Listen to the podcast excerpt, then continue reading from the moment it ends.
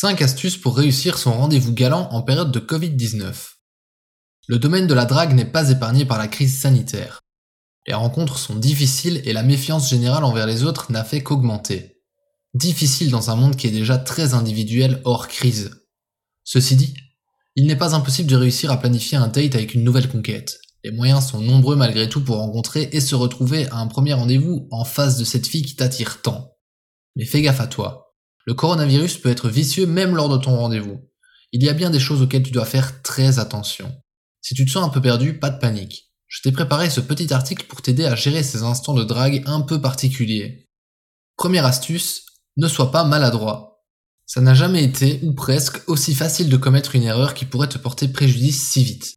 Le Covid a emmené avec lui son lot d'incertitudes, et en cette période comme jamais, il vaut mieux être sûr de ce qu'on fait.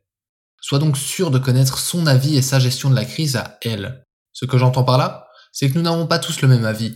Peut-être que pour toi le masque est inutile et que naturellement tu voudrais le retirer aussi vite arrivé auprès d'elle. Mais peut-être qu'elle est très à cheval là-dessus et va se sentir mal à l'aise de te voir si à l'aise. Sache à l'avance ce qui est permis et ce qui ne l'est pas. Ce n'est pas très compliqué en soi, quelques questions, se mettre dans sa peau sur base de ses réponses et comprendre ce qu'elle ressent. Comme d'hab, communication et respect. Astuce numéro 2. Repense le lieu de rendez-vous. Tu le sais autant que moi, se déplacer, se divertir, vivre en société est devenu très compliqué avec cette crise sanitaire. N'hésite donc pas à faire marcher ton imagination pour trouver une idée de rendez-vous insolite qui ne se limite peut-être pas au traditionnel on va boire un verre.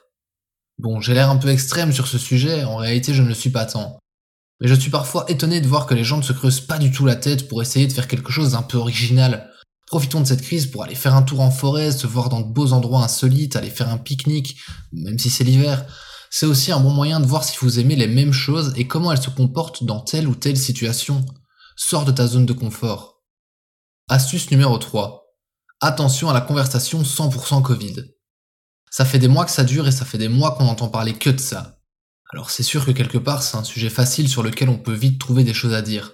Mais si j'ai bien un conseil précieux à te donner, attention à ce sujet, évite-le au maximum. Pourquoi? C'est simple. On entend parler du Covid 24 heures sur 24, 7 jours sur 7. Si tu sors pour aller voir quelqu'un, t'as pas envie qu'on te bassine une fois de plus à propos de ça. C'est sûr que tu peux en toucher deux trois mots, mais embraye rapidement. Et ça entraîne un deuxième problème. Forcément, en parlant Covid, on se plaint. Et c'est normal car la situation porte à se plaindre, à ne pas être content de ce qu'on vit. Mais du coup, tu peux vite te perdre dans des discours négatifs, et rappelle-toi que le négatif, c'est pesant. Elle peut aussi y voir un certain manque d'originalité. Trouver un sujet n'est pas toujours facile, je le sais. Foncer dans un sujet facile et trop mainstream peut te porter préjudice. En effet, madame attend certainement de toi de lui apporter quelque chose aussi via la conversation. C'est comme créer du contenu en marketing. Plus il est riche et il apporte de la valeur, mieux c'est. Astuce numéro 4. Ni trop stressé, ni pas assez. Cette règle rejoint un peu la première, mais c'est ici plutôt par rapport à ton point de vue. Je te disais de faire attention dans un premier temps à la manière dont tu agis par rapport à elle plus le Covid. Ici, c'est plutôt un petit conseil sur la façon dont tu dois te comporter toi par rapport à ça. Certes, on a tous le droit d'avoir notre propre avis et notre propre manière de gérer la chose. Mais si tu veux séduire, il faut aussi parfois penser à adopter un comportement entre guillemets normal. Je ne dis pas qu'il ne faut pas être naturel, évidemment, si tu as tes convictions, fais ce qui te semble juste. Mais mon conseil à moi est, sois dans la mesure. C'est-à-dire adopte cette attitude gentleman.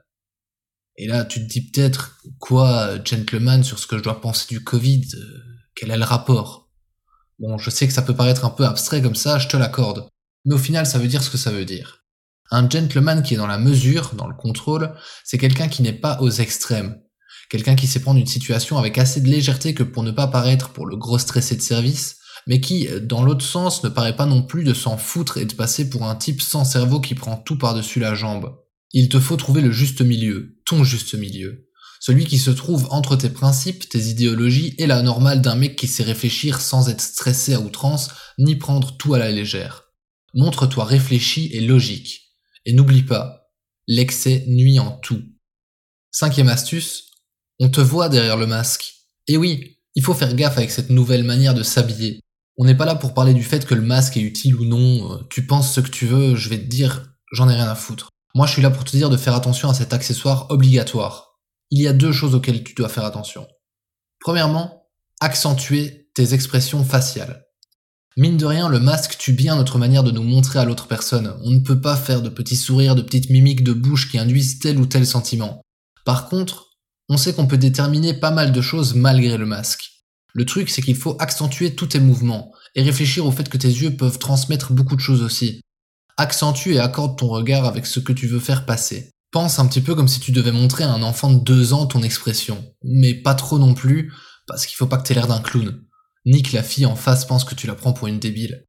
Deuxième chose à laquelle faire attention, c'est qu'on fait attention plus au reste.